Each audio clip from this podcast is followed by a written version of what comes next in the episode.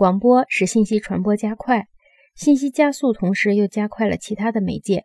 它确实把世界缩小为小小的村落，造成了村民难以填平的闲话、传言和人身攻击的愈合。虽然它使世界缩小为一个村落，可是它并不具备使村民同质化的效能。恰恰相反，虽然印度的电台是至高无上的传播形式，但印度的官方语言却不下十种，官方的广播网络也不止十个。电台作为复活的古风。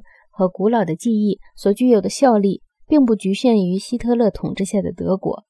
自电台问世以后，爱尔兰、苏格兰、威尔士经历了古老语言的复活。以色列人为我们提供了语言复活的一个更极端的例子。他们现在所操的语言，在书本上曾经消亡过数百年间。电台不仅是唤醒古老的记忆、力量和仇恨的媒介。